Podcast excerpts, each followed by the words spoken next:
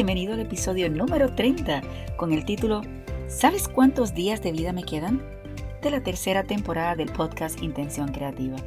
Pensar en que me pueden quedar varios días de vida puede perturbar a cualquiera. Sin embargo, todos estamos en esta posición. Hoy quiero hablar sobre cómo una cita me hizo analizar los posibles días de vida que me quedan.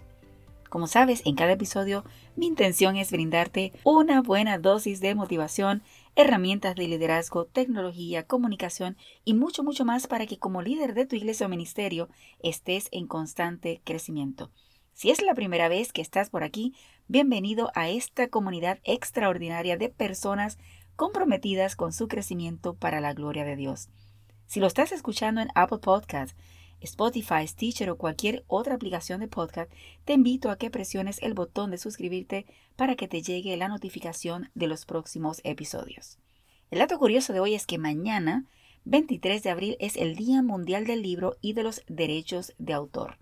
El Día Mundial del Libro tuvo su origen el día 15 de noviembre del 1995 como una manera de rendir homenaje a grandes escritores universales como Miguel Cervantes, Garcilaso de la Vega, William Shakespeare, Vladimir Nabokov, Joseph Platt, Manuel Mejías Vallejo, entre otros. Fue a través de la UNESCO que se decretó el día 23 de abril, ya que en esa fecha se celebra el natalicio o muerte de estos ilustres personajes de la literatura. Esto se logró gracias a la colaboración de la Unión Internacional de Editores y cuyo fin no solo fomentar la cultura y las letras en el mundo, sino también buscar una manera de proteger la propiedad del derecho de autor. Según la directora general de la UNESCO, Audrey Asolay, en su mensaje con el motivo del Día Mundial del Libro de este año, dijo, los libros tienen esa capacidad única de entretenernos, de instruirnos, de ser a la vez el instrumento que sirve para salir de sí mismo y para encontrarse con un autor, una autora, un universo o una cultura y de ofrecer un tiempo para sumergirse más profundamente en sí mismo. Te menciono algo interesante y es que si buscas en Google los libros más leídos del mundo, así mismo debes escribirlo, tal vez te sorprenderá encontrar que la Biblia es el libro número uno la Biblia es considerado el libro universal que ha sido traducido en más de 430 idiomas e impreso al menos unos 6 mil millones de veces. Números grandes, ¿verdad? Aprovecho para motivarte no solo a leer la Biblia, sino también que procures buscar otros libros que alimenten tu desarrollo personal, profesional y espiritual. Y si no te gusta leer, comienza en pasos pequeños, pero comienza, porque te garantizo que serás totalmente bendecido.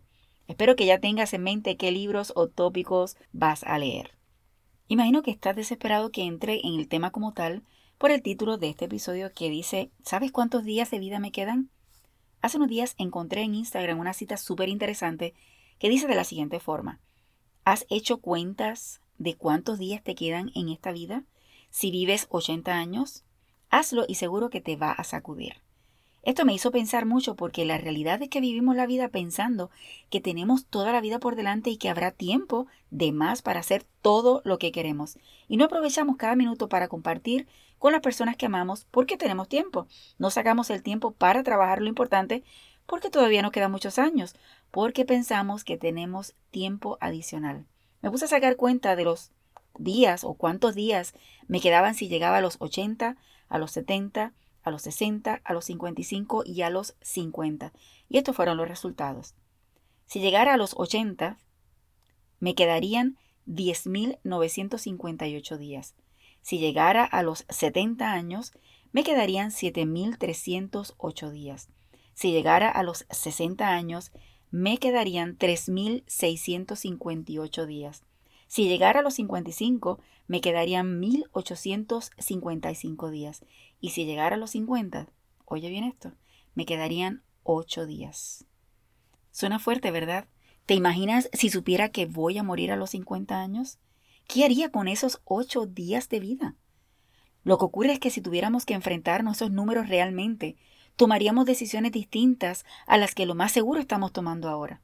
Entonces, ¿por qué perdemos tiempo en estar enojados con alguien? ¿Por qué perdemos el tiempo en pequeñeces? ¿Por qué perdemos el tiempo con... Podría seguir añadiendo a la lista, cuando en realidad deberíamos estar aprovechando cada minuto al máximo.